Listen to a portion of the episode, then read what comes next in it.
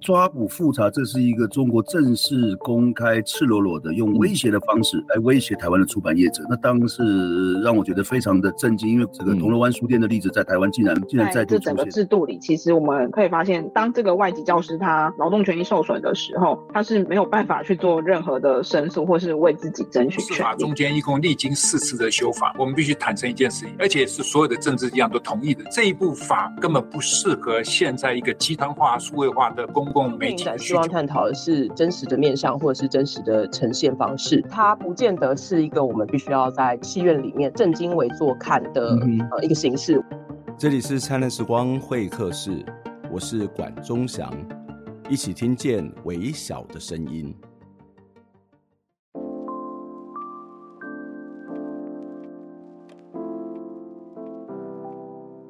我们一连两集的节目都在讨论校园里的歧视问题。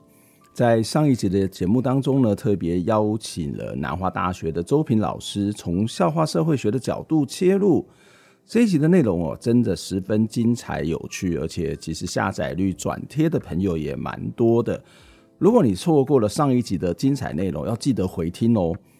周平在上集的节目讲了非常非常多的笑话，但是呢，提到了火冒四点零五丈布条的案例时，却十分的严肃。他只是说，这是利用暗喻表达对原住民升学加分的不满，这可能是历史知识的无知，只是看见升学分数计算制度的不同，却忽视此规定的历史渊源。虽然谈历史很重要，但是我想对于许多人来说，在很多人的经验里头，的确也会觉得所谓的加分是一件不公平的事情。而如果要从历史来看，又该怎么去看待所谓的原住民加分的问题呢？而现在的加分制度真的是公平的吗？难道不会影响到考生的权益？为什么要加分？这会不会反而是瞧不起原住民的能力呢？这一集的灿烂时光会客室邀请到了是东华大学民族事务与发展学系的老师陈章培伦老师哦，他本身是布农族的族人，他长期投入了原住民的权利运动，也进行原住民族相关的研究。不过呢，这一集在讨论严肃的历史跟政策的同时呢，我们其实还整理了巴哈姆特场外休憩区、迪卡。还有 PTT 上头的留言，我们希望从某些民众的角度来谈对这些政策的感受。同时，我们也想要听听陈昌培伦老师如何来回应大众的想法。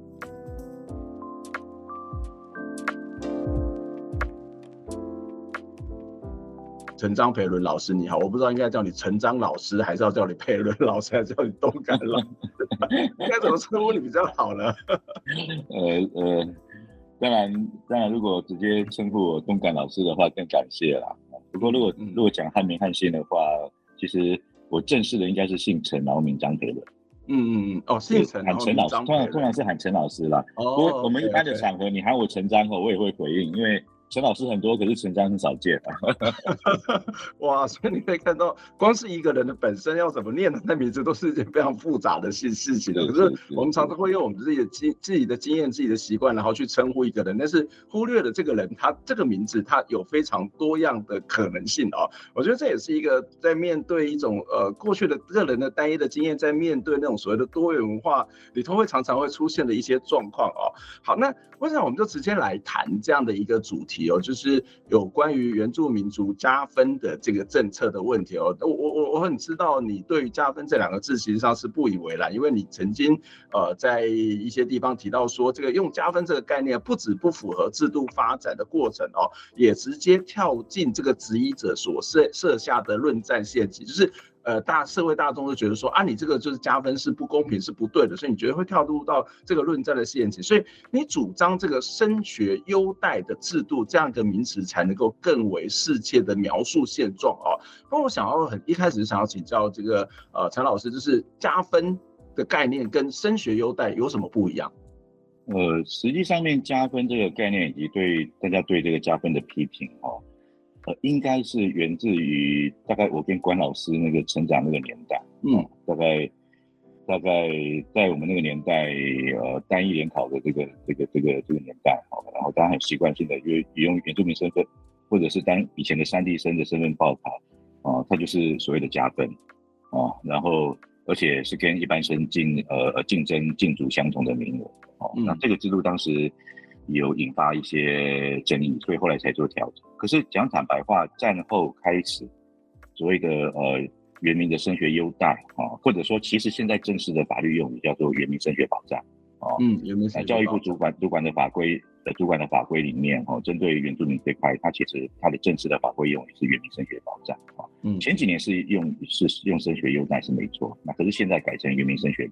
呃呃保障哈。嗯，可是不管是呃优待或者是保障哦，它的范围其实比较广。那呃不是只有加分而已哈，因为其实战后一开始实施的，呃那时候所谓的三地生哈，甚至包括蒙藏生啊，边疆少数民族的这个升学保障措施哈，它其实分两块，哦一块跟加分没有关系啊，比如说当年呃有所谓的师范保送生，它是每个山地乡哦，你你这个山地乡当年国中毕业的第一名就保送到那个呃邻近的这个师范学校师专去。去去念书，然后最后是要回回回到那个保送的那个乡去去任教，这个过程是完全没有加分的问题的。嗯嗯 OK，当然也有另外一套制度，的确是用加分的方式，比如说加个总分二十分啊、三十分之类的。嗯，哦，那如同我刚才所说的，的确没有错，在蛮长一段时间，差不多六七零年代，甚至到了这个八九零年代，哈，那单一联考的年代，大家所能够知道的这个制度，大概就是所谓的加分。可是，即使在在那个年代，其实还是有些管道，它是跟加分没有关系的。嗯哼，比如说离岛、离岛山地哈，那个那个医师人员啊，很多原住民的医生是透透过这个管道培训出来的，那个也不涉及加分的这个问题啊。然后甚至当后来后来所谓的这个师专哈，呃呃不再由这个呃师范生不再由原乡那个那个举荐保送哦，那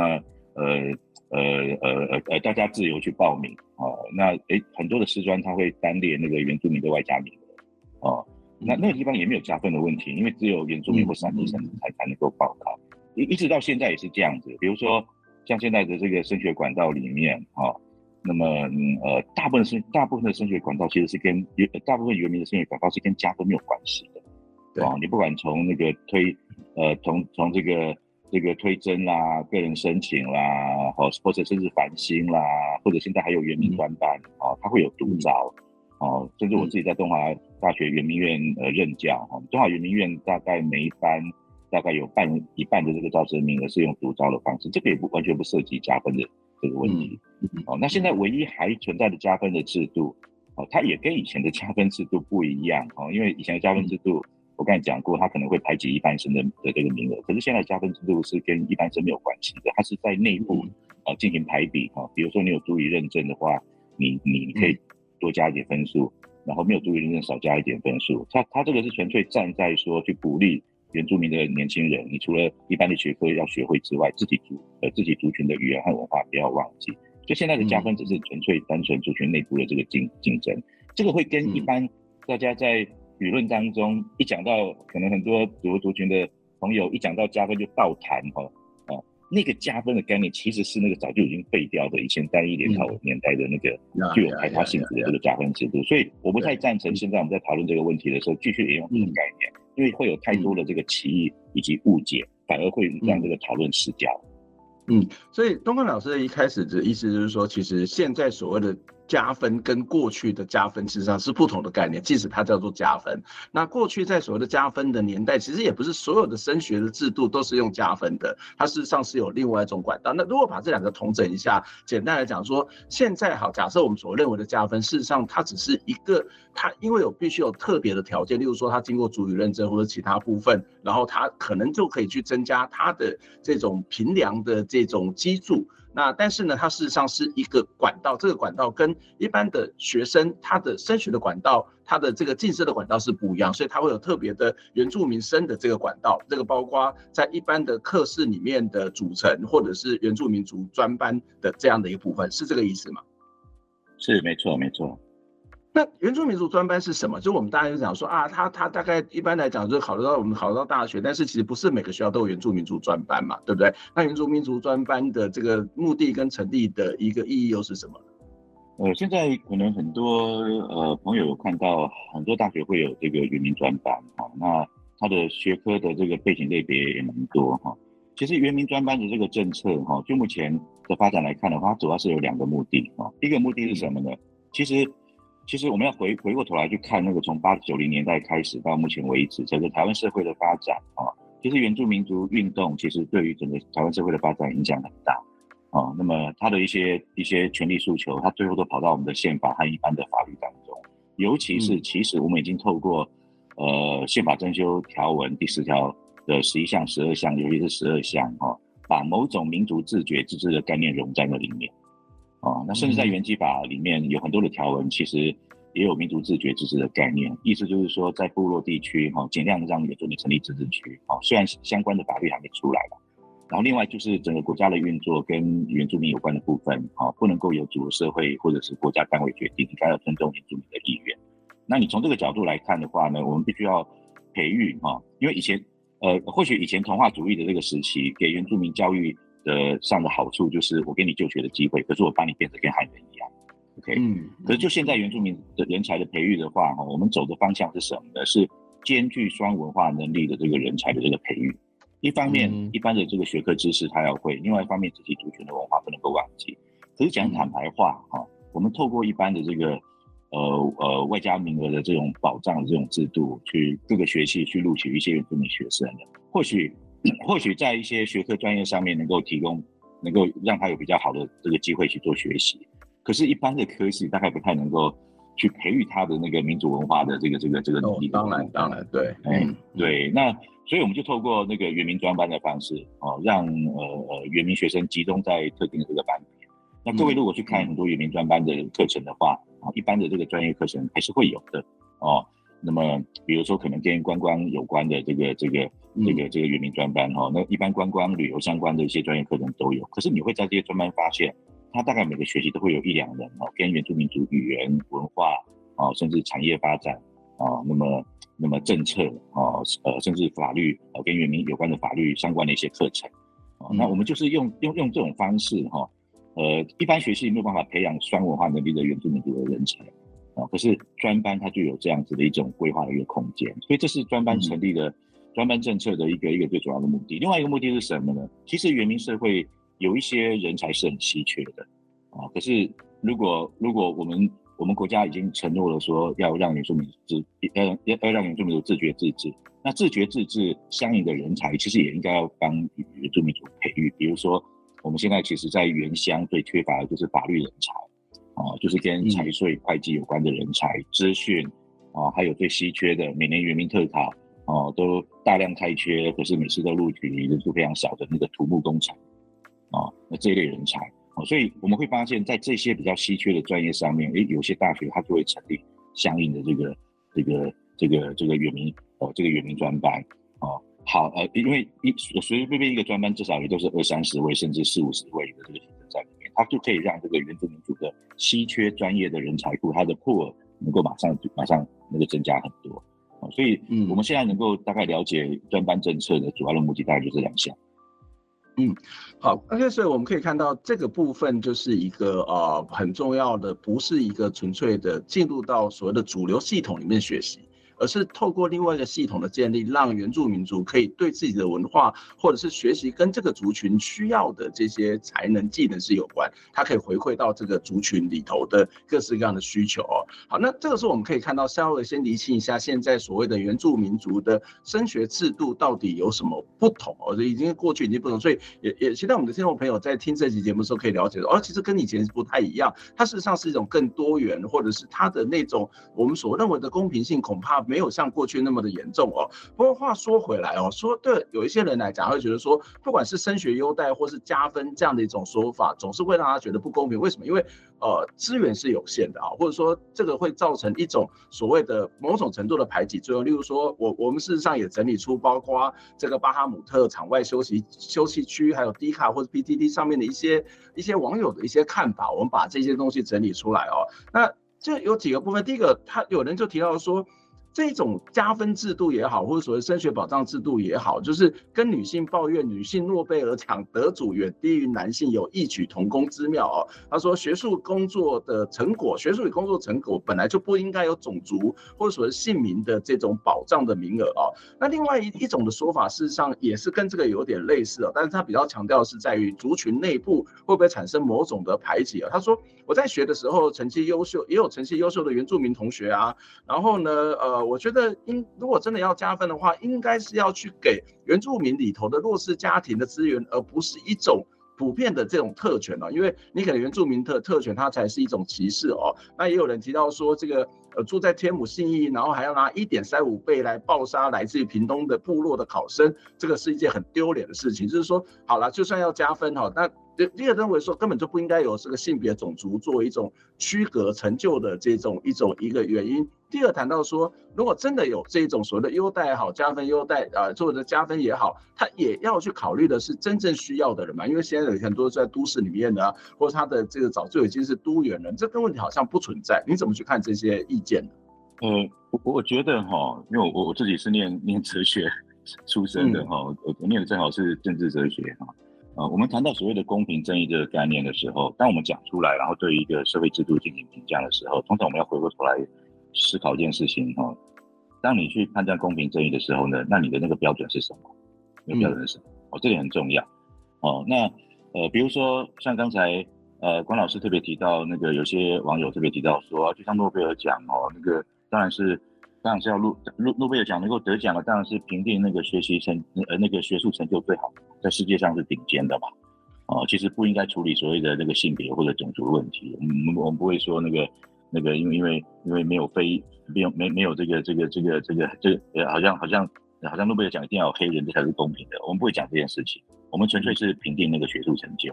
OK，诺贝尔奖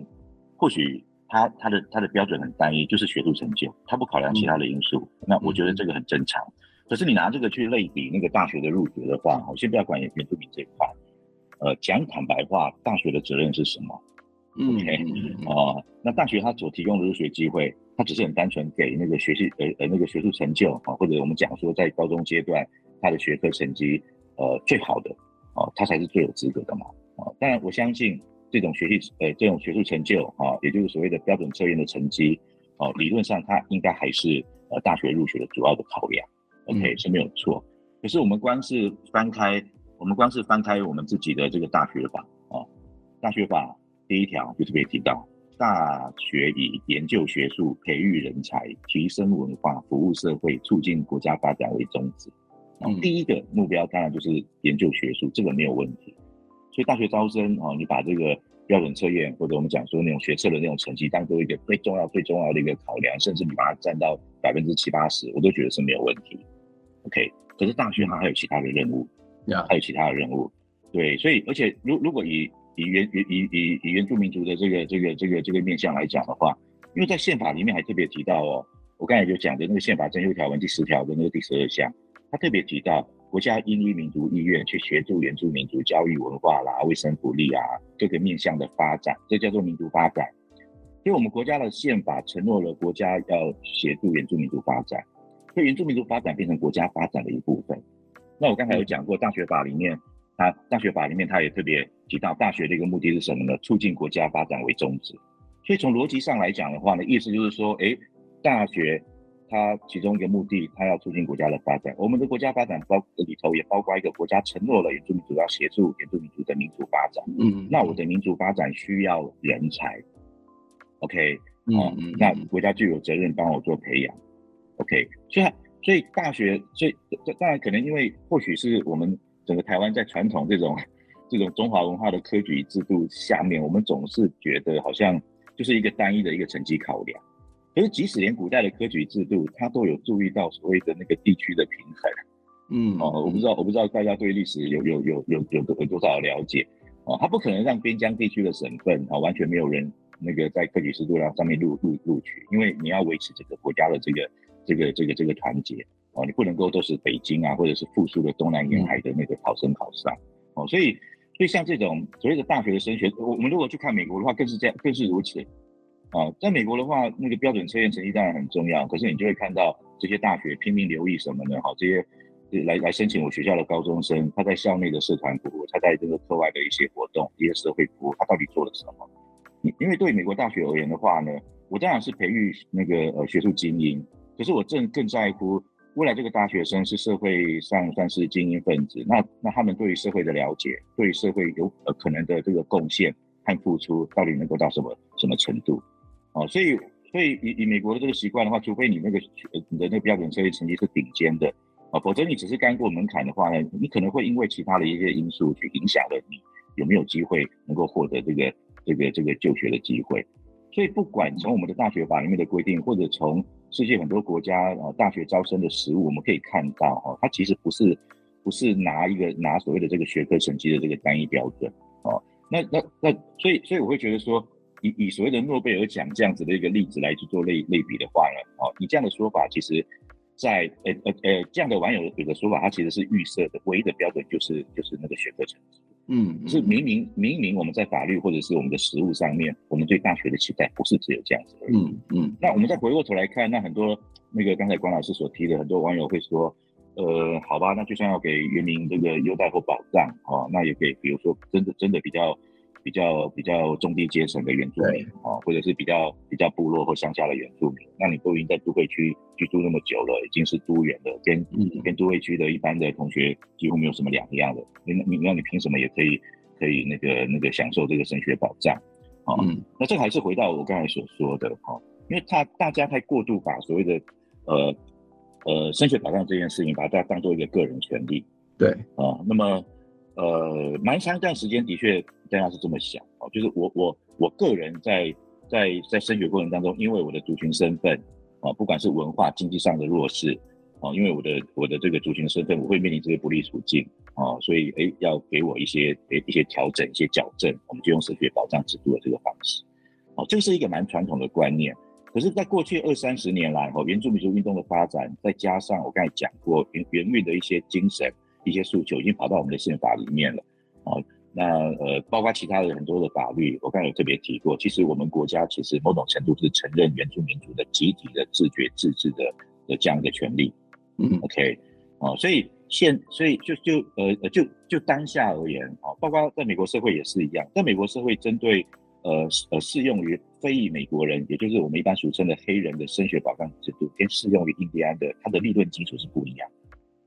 哦，嗯，那我举一个例子，比如说加州，加州曾经有个全州的公投，把那个加州公立大学的那个 AA 制度，哈，这个他们叫做积极赋权行动 （affirmative action） 制度，哈，AA 制度，把它废除掉，哦，所以加，我记得是加州，好像华盛顿州也是，也有个全，也有个全州的公投，所以在这两个州，他们其实没有实施 AA 政策的，哦，没有没有针对少数族裔实施那个升学保障政策。可是他们后来专门针对原住民这一块，也就是印第安人这一块，他们恢复了这个升学保障政策。为什么呢？因为美国承认印第安部落，它是一个，呃，它拥有部落主权，它拥有拥有拥有那个呃呃呃自治权啊。岛楼区有自治政府啊，它有自治权啊。那么那么历来呃呃呃晚近的历任美国总统都承诺啊。印第安部落，你要去实践你的部落主权，实践你的这个民族自治，你所需要的任何资源，包括人力资源，我都要帮你准备，帮你培育。OK，嗯，哦，所以那个是算是算是一个国家哈，那个以美国为例，它国家对于原住民族的的这个这个这个权利的承诺，它会包括很多面向。所以美国承认，哎，原那个那个那个印第安的这个民族自治，哦，那我要去协助你的自治，也包括要帮你培育自治的人才。后来，后来那个，后来，后来那个那个废掉 AA 政策的加州，他就拿这个当做理由，他恢复对印第安人的什么呢？哦，这个升学保障保，呃呃，升学保障措施，想办法帮印第安部落去培养一些律师，培养一些医师。嗯，其实我们国家也是相同的概念，就像刚才所讲的，其实我们，其实我们国家在宪法或者原基法里面早就已经承诺了，呃，原住民族的。呃，某一些某一些自治自觉的一些一些权利，而且某些现在也正在正在实践当中。那这些人才从哪里面培育起？所以我我我我会有个主张，就是原民升学保障制度已经不是个人与个人之间条件的比较问题，对，对是一个什么呢？族群生存发展的条件，我需要人才。那国家已经承诺承诺了，那你就要帮我去做培育。那你从这个观念来看的话呢，哈，被培育的对象他到底是原民社会里面的哪一个经济阶级？哦，这个是无关的，这是无关的。嗯啊，我我我常常有个类比，什么类比呢？就像公费留考，教育部的公费留考，嗯嗯，嗯教育部的公费留考会排富吗？当然不会排富嘛，对不对？对。那王永庆的孙子孙女有没有可能去考？虽然他们大概不需要啦，OK，那他们去考的话，我们不会把它排富排掉。啊、嗯，那但是公费留考有个规定，什么规定呢？除非少数的特例，要不然你学成之后你要归你要回国服务，啊，把你的所学贡献于这个国家。所以其实现在的原民生命保障制度，某种程度它其实就是一个原住民族的在在台湾这个国家里面的内部的共退留学。我们需要这些人才，然后国家帮我们做培育，啊，所以所以就算能够享受到这个制度好处的是原住民社会里面，呃，可能经济阶级比较好的，这个有没有关系。好，那关键点在于什么呢？制度的设计有没有一个一个导引的方向？可以让这些因着这些制度受惠的个别的原住民学生，等到他学到了一定的专业知识之后呢，当部落、当我们自己族群有需要的时候呢，他会不会回过头来直接或间接贡献于贡献于他的这个、嗯、这个这个族群？我觉得这才是关键。哦，所以我会觉得说，大家讨论的焦点搞不好应该要回到说，现在的升学制度的那个设计的细节，到底能不能达成那个制度的目的？我觉得这才这才重要。嗯。这个这的确，我们等下后面谈，就是现在的制度跟这个最终的目的之间会不会有些关联？会不会会不会反而又成为另外一种汉化的可能性呢？我觉得这是一个我自己都蛮好奇的问题。不过先小小结一下刚刚那个呃东关老师讲的一个非常重要观点。我觉得过去我们在讨论这个问题的时候，比较从一种个人成就或是个人机会的角度来去思考这个问题，就是说啊，你进来了，或者是你是加分也好，或者说升学优待也好，你都是影响到我的成就、我的竞争嘛，或者是可能影。响响到我的机会嘛，所以你会有一种所谓的相对的剥夺感，你是会被排挤掉的。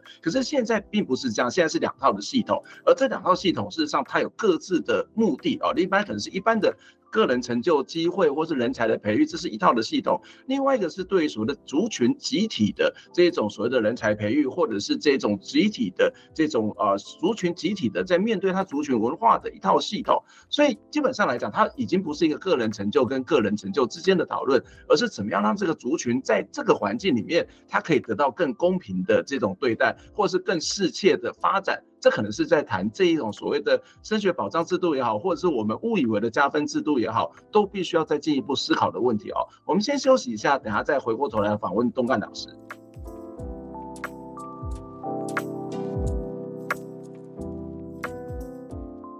每次在课堂上面讨论有关于原住民加分的这个问题时呢，除了会说明现在所谓的加分政策其实是外挂的，是另外的名额。并不会影响到一般考生的权益。有时候我也会再进一步的询问同学说，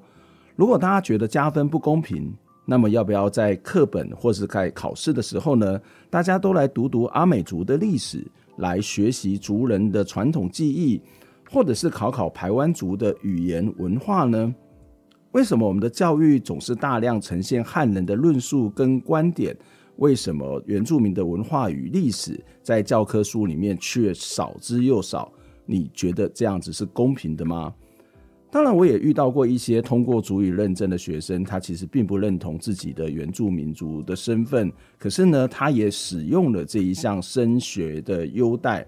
升学优待除了是为了要回应历史的不正义。同时，其实也是要提高族群意识、主体性，以及培养族群的人才，为族群来服务。但是，这样的升学优待真的能够达到这样的目的吗？接下来，我们一样要来请陈章培伦老师来跟我们谈谈这样的一个议题哦。在进入我们下段的节目之前呢，我们还是要期待我们的听众朋友可以透过捐款的方式来支持我们。在疫情之后，我们的捐款其实是大幅的下降，需要你的支持，我们才能够走得更远、更好，做更深度的讨论，做更深刻的报道，一起听见微小的声音。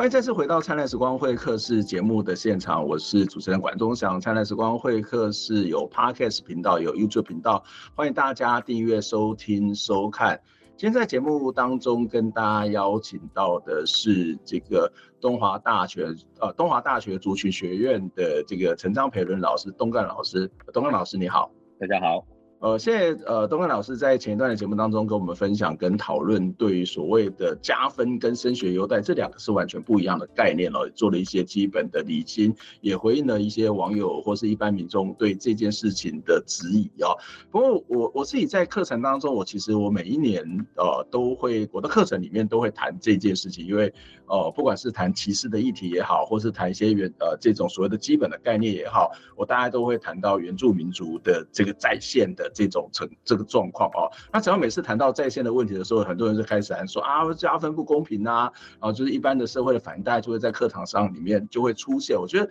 所以我对这些现在已经某种司空见惯了啊。当然，我也会去跟他们解释说，其实现在制度跟过去制度已经不太一样，现在已经早就是外挂，是另外一套的系统，不是我们你你还认为的那样子哦。那我会继续的问同学一个问题，说，如果你们觉得加分不公平的话，你有没有发现课本里面也是不公平的？我所谓课本里面不公平，例如说，呃，为什么我们的课本里面的历史全部都是以汉人为主的历史啊？那为什么我们的这种考试不去考这个呃布隆族或者是台湾族的传统的记忆或者是他们的文化，而要考的就是一些汉人的一些文化啊？甚至其实在几年前这个课纲争议的时候，我觉得蛮有趣的，它就是一个中国史观跟这个台湾史观的这个争议吧哈，所以感觉这个课纲要去做改革，或是要去做某种更符合台湾现状的这种讨论，其实也都是中国史观跟台湾史观。那其实当当时那一阵子，其实有些原民的团体也都去监察院去很多地方抗议呀，可是媒体连报道都没有报道。那所以他们会觉得说啊，我我我们小时候读的课本，你们今天课本这个继续在争议半天，也是你们汉人的事情，跟我也没有关系。原住民族在汉人呃，在这个汉人课本当中很出现一下下，然后就消失了。传统的社会，然后后来就消失了。然后你们谈到什么这个呃，你的筚路蓝缕啊，一起山林啊，都不会去谈到我们自己被破坏，原住民族被破坏的历程跟经验哦。你你自己本身也长期的关心台湾的这些教科书，甚至也是属于教育部的课程委员哦。你怎么去看待现在的这一种呃台湾的教育系统当中，不管是什么科目，不管是哪一个呃层级的这个教育里面所反映出来的这种价值，为什么我们看不到的是原住民族相关的论述，而充斥的是汉人的论述呢？呃，其实。那个蔡英文总统在二零一六年他上任没有多久啊的八月一号，呃，代表呃政府向原住民族道歉里面，我记得好像第三段还是第四段就有讲到啊，意思就是说，呃，整个台湾社会啦，尤其是主流族群哈，太把一些呃呃不平等、不公平的事情，把它当做理所当然啊，嗯，叫做什么什么不公平、不平等，把它当做理所当然，没有意识到呢，啊，就是其实整个国家的运作，呃，其实是有主流族群。啊，或者我们讲说这种广义的汉族群所决定的，OK，啊，整个教育的结构、教育的内容也是这样子，啊，升学的这个这个筛选的标准也是这个样子，OK，啊，那呃，好像呃汉人族群呃理所当然的就以为说，呃呃呃呃，他们为什么会觉得很公平呢？因为他们没有意识到说，它其实它是一个不公平的一个结构。哦，就像刚才那个呃关老师所提到的哦，比如说为什么升学升学的这个这个这个考试筛选的这个标准啊，那么是现在的国国呃这个国语文，OK，嗯，啊为什么不是我们原住民族的语语语文嗯，甚至那个历史哦，历史课本的内容，当然晚近这两三年好一点了，可是以往啊，整个台湾原住民族哈，在在历史上面，它的文化如何遭到同化？它的土地如何遭到这个并吞？其实，在我们的课本里面不会呈现的。为什么不会呈现呢？因为课本主要是汉族群在主导的。啊，大概，我们每个人都有个有个盲点，什么盲点？当然不会讲自己祖先破坏人家的事情啊，都都 都是在讲自己祖先比较光荣的这个部分啊。嗯，那这个尤其在那个旧旧课纲啊，不管是旧的九贯或者是旧的高中课纲里面，其实非常的明显。所以大家对于课本里面，尤尤其尤其呃呃呃。呃，大概会出现原住民，大概在历史，而且在历史里面，大概都是比较平铺直述的，比较比较不会去触犯那个汉人的那个 那个历史黑暗面的这种方式去呈现再现原住民，比如说介绍原住民各族的文化。嗯、OK，嗯，啊，然后然后到清帝国或日本帝国的时候，就偶尔好像原住民好像是一个检场一样，偶尔一个事件就这样冒出来。嗯，他不会系统性的介绍原住民的文化如何被同化，以及原住民的土地如何如何遭到这个并存这件事情。哦，那那呃，以前的公民课本它更是很少会有原住民主义在里面。当然，我刚才讲过，晚近这两三年，因为一零八课纲的课纲的影响，哦，那当然这个也是拜那个整个大环境以及。当年那个呃呃呃，尤其是社会领纲一零八课纲的社会领纲的那个研修小组的召集人是中研院的张茂贵老师，他本身就在研究族群政治的，对，所以非常有 sense，因为他觉得说，除了除了前阶段旧课纲处理处理性平之外，新阶段的课纲对社会差异的处理，应该要认认真真的跨到族群这一块，尤其是原住民这一块，哦，所以其实哈、哦，理论上哈、哦。呃，就一般国民而言，你该知道原住民的哪一些历史文化，或者是一些当代议题哦。什么是当代议题呢？比如说大家很很容易在媒体上会看到的，呃，在原住民族地区开发要取得原住民同意，原基法二十一条，或者这个狩猎的这个议题啊，或者是原住民族的语言发展啊啊的一些议题啊，那其实，在新课纲里面，其实完全都有啊，散布在尤其是历史和那个和那个那个公民课本里面。对对对，当然，当然，呃，课本能够写到多到位，以及老师能够教多少，这又是另外一回事。可是至少就课纲整个大框架而言，我们讲说转型正义，尤其是原住民转型正义这个部分，就你要了解原住民的转型正义，第一个你要了解原住民在历史上遭遇过什么伤害，对，以及我们现在是用什么样的一个权力赋予去弥补那个伤害。哦，嗯，其实在，在在课纲的城市早就已经。已经在历史和公民课，甚至连地理课都有加进来哦，在里面做分工。所以，所以就知识点的部分的话呢，我们现在讲那个原民转型正义啊，大家要了解这个原住民的诉求是什么，理论上面其实课本上面应该都会有有有琢磨到哦。那剩下就是大家能够消化吸收多少哦，因为其实我其实比较在意的可能是那个历史课本的这个部分哦，因为台湾的。台湾的呃，刚才主持人有讲过，你不管是所谓的中国史观或台湾史观哦，它都没有原住民史观在里面。对，对，哦，所以在叙述的时候，哦，比如说以以前的课本常常会出现一些概念哦，那个那个类似那种刚才那个主持人所说的什么筚路蓝缕一起山里，当然我们不能够否认那个汉人的祖先来台湾哦，来开一个筚路蓝缕一起三年流血流这件事情。可是故事的另外一面，嗯、那个你的筚路蓝缕就是我的颠沛流离，就是我们对，就这样子直接被剥夺、被赶走的这个这个这个面相，以前在课本里面其实很少被提到的哦，甚至、嗯、甚至我记得在旧的课本里面大概都不太碰触这个面相。现在理论上要、嗯、要要会会写到了，可是他他能够写到什么程度哦？我自己是还没有针对历史课本做解释做解释。嗯，可是理论上如果这个部分能够把它呈现出来的话，或许未来。呃，新一代国民哈、哦，在在听到原住民的一些诉求的时候，就比较能够有这种同理心，嗯，因为大家不要把这个国家，你你你你不管他称它为中华民国或者是台湾，不要把这个国家现在的这种结构当做理所当然的。某种程度，原住民是被被被并吞到一个新的国家里面，我们被并吞到这个国家里面，是不是并没有经过我们同意？哦，这国家的正当性的程度是有问题的。我们现在只是用。某些权力赋予，哦，包括升学保障，哦，承诺帮原住民培养人才这件事情，哦，来做一个历史弥补。从从这个角度来看，哎、可是大家都会讲原住民是特权，哦，诶、你就从某个角度，当你讲说原住民有这些东西都是特权，那我很容易就会能够判断你根本就是历史盲，因为你根本不晓得前面那段期间啊，然后造成现在原住民的一些一些社会处境的一些问题，哦，比如说。那个大家一直在讲说，那个升学保障是特权，可是大家知不知道一个数一个数字哦？二十岁上下的年轻人，大学的负债学历，原住民的年轻人只有百分之五十一左右，两个人里面只有一个在念大学。嗯、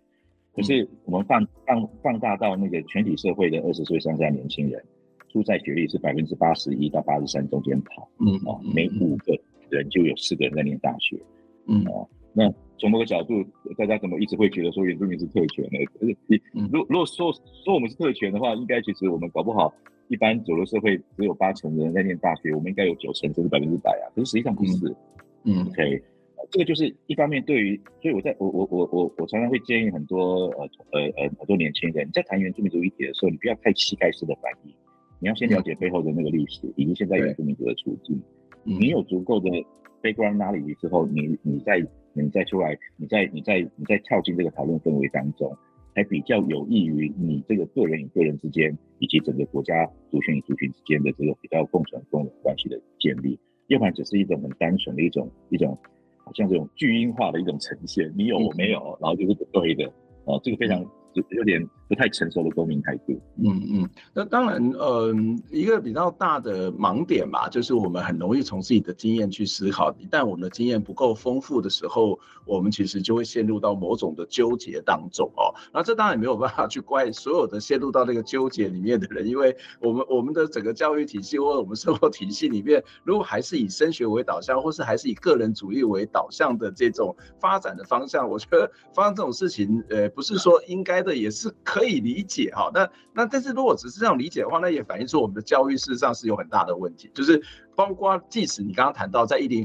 八课纲里面就加了这么多的东西进来，就是有人说这个世代就是这这这几次发生的事情，应该是全台湾的不同世代里面学过最多多元文化的一群人，可是却又发生在这些学过多元化一群人的身上，这当然反映出我们虽然有这些知识在里头，可是这个知识怎么变成是一个。生活的实际的感受，我觉得里面还有非常多复杂的问题要去解决啊。我我我觉得我觉得是这样。我最近有一个有有有有一个理论啦，哦，这这也是在教族群关系，在教偏见与歧视的那个深层原因的时候，它其实有有一套说法叫做挫折攻击理论，哦，就是替代就是那个替罪羔羊理论啦。嗯，哦，那为什么那个为什么有有一些人会对于社会上特定的少数族群或者比较弱势的这个阶级，哦，你会很容易对他有一些攻击性的一些言论？哦，理论上应该是你这个人在其他的地方有些某些挫折出来了，所以你要找到一个宣泄的一个出口。你不会找强者，对，因为强者会会会那个那个那个那个 backfire 会打你，可是你会找一个弱者。嗯，OK，哦、嗯，但是我会觉得可能在在跟族群有关的，甚至升学保障啊，因为因为那个高中公民课本现在几乎每个版本都有在教那个移民升学保障，虽然课纲并没有明写说一定要写这个，可是好像每个版本最后都写到了。哦，在知识点的学习上面，我觉得其实大家应该应该渐渐的应该都都都能够处理了。哦，嗯，可是麻烦的是，我们台湾社会的，尤其在教育的教育场域里面，一个很关键的一个问题，一个痛点，就是所谓的升学制度这件事情。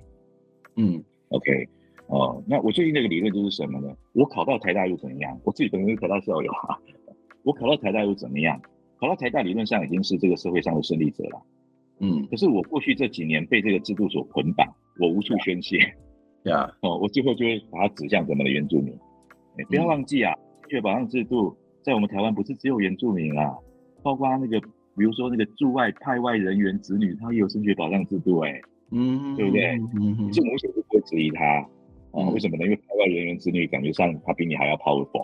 嗯、而且 而且有贡献，而且他的家人也许对台湾是有贡献的，就是这样子。所以你不会往那边去做质疑，可是你就会往一个比较你在校园里面你要找一个你要去你要去宣泄的对象，你就很容易指向远处。所以我我我有时候我反而会比较同理心，比如说那个台大经济系呢，那虽然虽然有其他朋友会会觉得他们蛮蛮出于恶意的，嗯，可是对我来看的话呢，他们就是很标准的。他即使是胜利者，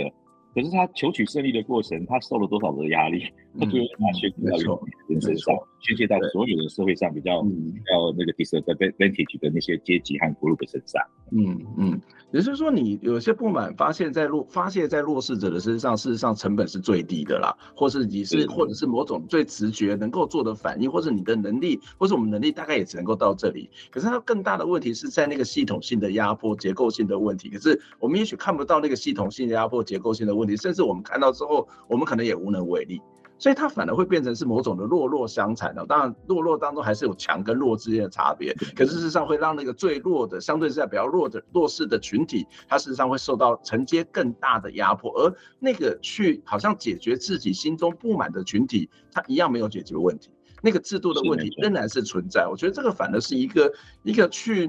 呃，放纵了那些系统性的恶，然后去让这些人呃彼此这边打杀，然后打杀完之后。哦，问题还是没有解决，我觉得其实有点看起来有点有点荒谬哦。好，那不过回到刚刚我们在一开始曾经讨论过的问题哦，就是不管是这个升学优待或者是这个加分的制度，其实终究如果以现在的这样的一个课纲的内容来看，它仍然就是一样是在学习汉人的论述跟观点的啊。虽然你有提到说升学优待或是升学的保障是要去摆脱过去的某种的同化的政策，可是从教科书的现实来看，它会不会反而也一样导致这样的一个方向呢？因为哦，它的内容是一样，所以我要学这些内容，然后我才能够去得到这些，我我才能过这些关，刻这些卡。可是我得到了这些个人的这种所谓的，不管是个人或族群的一种提升也好的，同时呢，其实还是学习的汉人系统这一套东西啊。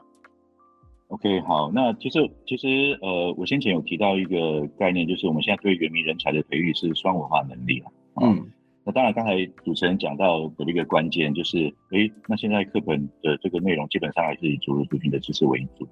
哦，那那你跳到这个学习环境当中，是不是还还是某种程度还是走向同化？哦，那讲坦白话了，人类社会的发展，哈，族群与族群之间它的重叠处会越来越越来越多，哈，这个也很正常了，啊，也很正常。嗯、那对原民社会而言，我们比较呃越来越像，它就是就是所谓的同化。哦，那我们比较怕的这种越来越像是主流社会强逼我们的，啊、嗯，是国家强逼，嗯，好像以前完全要我们放弃我们自己的传统姓名，完全在在在学校学校里面那个完全禁止我们讲讲方言讲族语，啊，可是如果如果是很很正常的这个社会互动发展之下，然后不同的族群越来越像，其实这没有关系，这没有关系，这这这这是我必须要声明的。那当然我们还是有一种族群的一些特殊性差异性在，哦，那其实。晚近这几年哈，其实呃呃，不管是政府或者是呃原住民社会，其实我们都有努力很多的事情，而且这些事情目前其实也在教育场域里面出现啊。比如说，你看，就像一零八课纲里面啊，那我刚才讲过的啊，原住民族的历史文化啊，还有那个当代议题，其实越来越多啊。当然，学这些知识点哦，是全体学生在学，可是对原住，然后呃。对，对于一般学生，对主流族群学生而言的话呢，他是透过这些知识点去认识另外一个族群。嗯，可是对我们原住民学生而言的话呢，诶，他终于可以在领域课程正甚至正式的考科里面，我也可以了解我自己文化。嗯，啊，所以所以所以现在的领域和科目已经不是很纯然的是是汉族群的东西，它也开始慢慢带进原住民的这些样子。嗯嗯。然后另外哈，另外就是不管从国小、国中，甚至到高中，啊，我们其实也鼓励很多学校你去开。跟原民相关的课程，尤其尤其是一些，呃，大概可能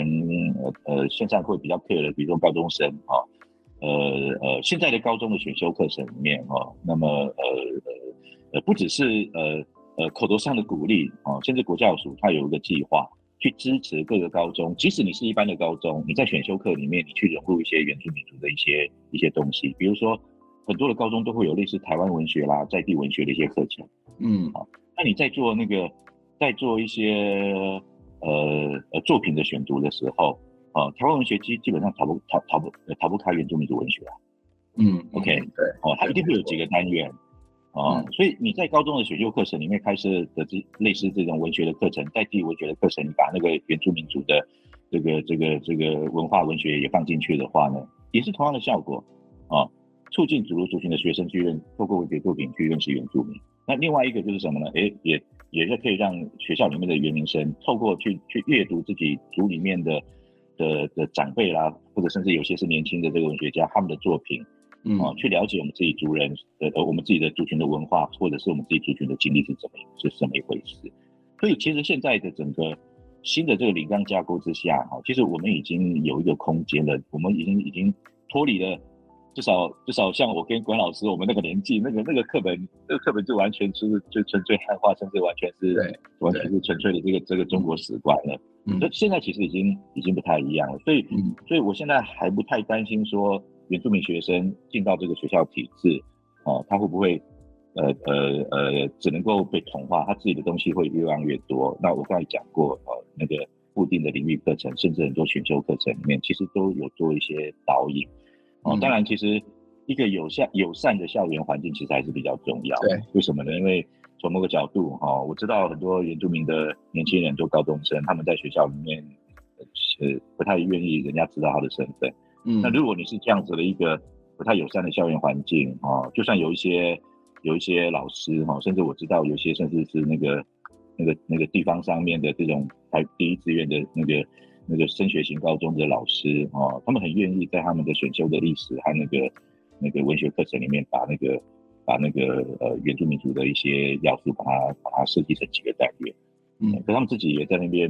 很很也觉得很可惜，说哎，反而那个原住民学生修的不多，嗯嗯，那我常常讲，可能不是不一定是他们不愿意修哦，而是搞不好是一个校园环境让他们觉得说我到那个课程里面搞不好更容易被锁定，嗯，所以。可能可能一个友善的校园环境更重要，反而不是在课程本身。嗯，经过一零八课纲的重新设计，其实这个课程已经算是蛮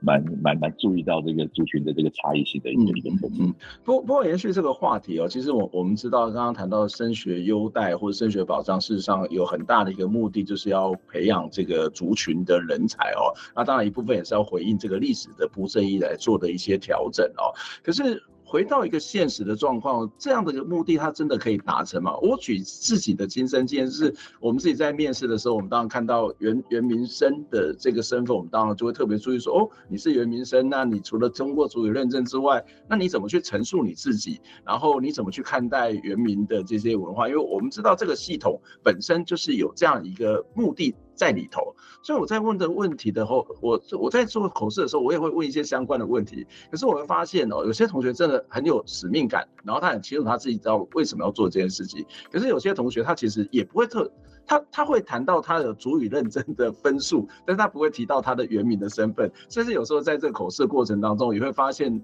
有些人他是否定了这些，或者是说他觉得说啊，原住民本身他是原住民哦，他觉得原住民本身就是怎么怎么怎么样啊，不不努力啊，干嘛干嘛。那所以这个这个真的能够达到我们刚刚一开始谈到的那个目的吗？或者是他会不会对很多人来讲，他其实又是开了一个漏洞啊？你又没有真的要回应到你的这个族群的需求，然后要回应到这个族群的这样一个一个所谓的工作上面，或者是为你的族群的主体性去努力，但是你其实也就借了这个漏洞来成就自己罢了嘛？对，所以所以呃，王老师所提的这个问题，反而是我觉得哈。现阶段哦，因为讲机场白话这个制度，那个也也绝对不敢有哪个立委说要把它废掉了，OK 哦，因为这个这个知识体大。哦。但是管老师刚才所提的问题，反而是现阶段其实可以呃仔细再去做讨论的。哦，因为呃呃呃呃这个制度从以往只是给个人的这个 bonus 哦，我们把它转化成其实是呃要促进民主发展。哦，那那的确我们就会我们我们就有。有这样子的一个必要性去追问这个问题，诶，那我这样子筛选出来的筛选出来的原住民的学生，他未来哈，你不管直接或间接，因为直接的话很简单嘛，就变成原住民的公务人员啊，或者是在各个原住民直接相关的职位上工作。间接的意思就是说，他可能比如说他是律师哈，那个他还是一般的这个职业的律师，可是当自己的族群有需要的时候，他他愿意出来分一点时间出来帮忙。哦，那我们能不能够透过这个制度去培养这样子对自己族群有使命感，然后，然后直接或间接或贡献族群的人呢？哦，这个就是现在的制度设计的这个问题。哦，那、嗯、呃，从当然从大方向上来讲的话，哈、哦，任何制度都有搭便车者。哦，嗯、我们也不会说因为某些人搭便车，比如像公费留考有没有搭便车，照样也会有啊，他宁愿赔公费啊，嗯、也不愿意回来。哦，可是我们不会因为这样就否定到他这个制度。哦，我们只是尽量让这个呃呃，透过制度比较更缜密的设计，让它让他这个搭便车者越来越少了。OK，哦，那那你回回过头来看，其实现在，呃，现在其实大家在做很多事情啊，比如说我刚才讲过，升学保障制度，现在的升学保障制度里面有一块是原民专班，有一块是原民专班，哦、嗯啊，那所有报考原民专班的啊，那么都会呃遇到刚才像关老师去问那个原原民考生的这些问题，对，在我们的筛选标准里面，哦、啊，当然其他条件差不多的时候，通常能够。你表现出来，你对自己的文化的认同，甚至认多程度越高的，哦，诶，他通常就会比较占优势，他比较占优势，啊、嗯哦，那呃，我曾经跟呃呃台大的师长们讨论过一个问题，哦，我举个例子，比如说，比如说今天哈、哦，台大法律系大概每一个班大概都都都会外加一个原住民的外加名额，假设今天有两位那个呃呃呃，不管是推甄或各生的那个管道啊，哦，有有两位已经的原住民学生那个。那个学测的成绩经过筛选，然后然后能够能够呃参与书审和面试哦，到下一阶段哦，那请问请问你们怎么处理哦？假设 A、B 两个原住民学生哦，他讲坦白话，他们能够过学测那一关筛选进来，他基本上成绩都算不错的啦。没错，没错。那假设 A、嗯、A 原民生的成绩哈、嗯哦，那个学测成绩哈、哦，比那个 B 原民生高一点点，OK。可是你问 A 原明生什么是美丽湾大饭店事件，嗯，啊，嗯，他不知。可是你问那个那个学测成绩稍微低一点点的那个 B 那个原明生，啊，他能够侃侃而谈，告诉你美丽湾大饭店事件涉及哪些环环境议题，涉及哪些原住民权利的问题，那症结点在哪边，啊之类的。哦，那那你要录取哪一个？我我我我选 B 啊，我一定选 B 啊。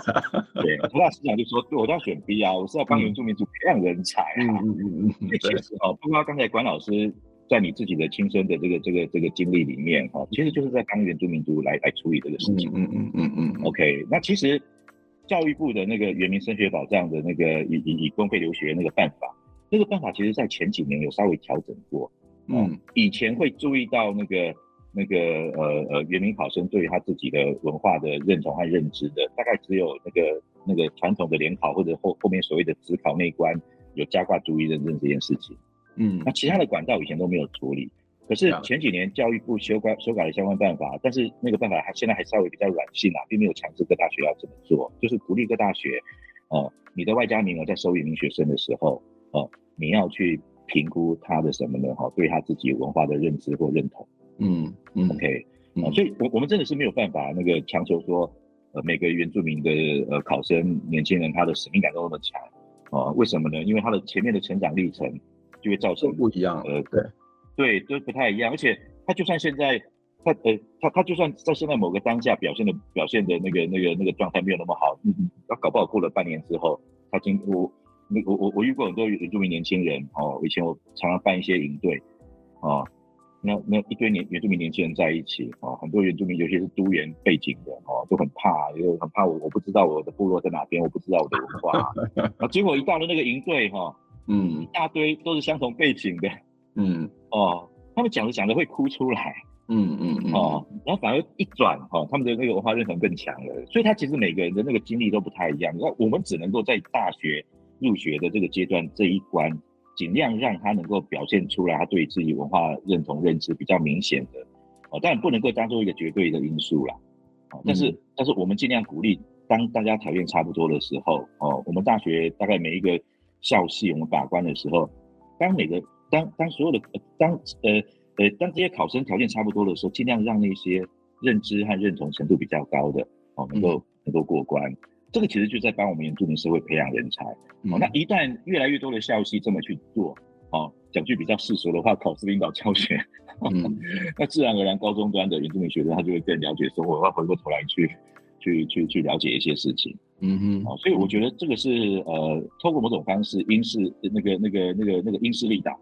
OK，嗯，哦，那他们我们实在是没有办法要求这些，尤其是高中原民生哦，他他他。他他他报名的时候，他就完全能够展现出来他的认知和认同。嗯，对，反而是透过这个制度的运作，慢慢、慢慢、慢慢、慢慢把这些东西把它把它培养出来。嗯哼，嗯哼。今天非常谢谢那个东干老师哦，实际上非常非常的丰富跟精彩。我想这个这个今天的讨论真的非常重要，就是我觉得我们在讨论很多事情，就像我们刚刚前面讲，就是非常的个人责备，或是一种个人成就，或是个人机会、个人威胁的一种思考的方式，所以这个常会变成个体个体之间的竞争。但这个竞争之后，其实玩。我反而会看不到那个背后更大的这个制度性的问题哦。那今天的节目也让我们从一个比较从宏观的角度来去看这些问题。然后，当然这个宏观的制度还是有一些亟待要改善之处。只是说，如果这个前面确定的话，后面怎么去修补也是另外非常重要的一些议题。今天非常谢谢东干老师来接受我们访问，希望下次有机会再跟你请教一些相关的问题。谢谢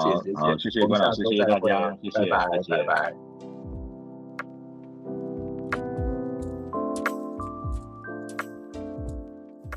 听完这期节目，你有什么样的想法呢？非常欢迎您可以留言来跟我们分享您的看法、您的感受。当然，也期待您可以透过捐款的方式支持我们，或者订阅我们的节目、分享我们的节目，不管是 YouTube 或者是 Podcast 频道。谢谢您的收听，下周再会。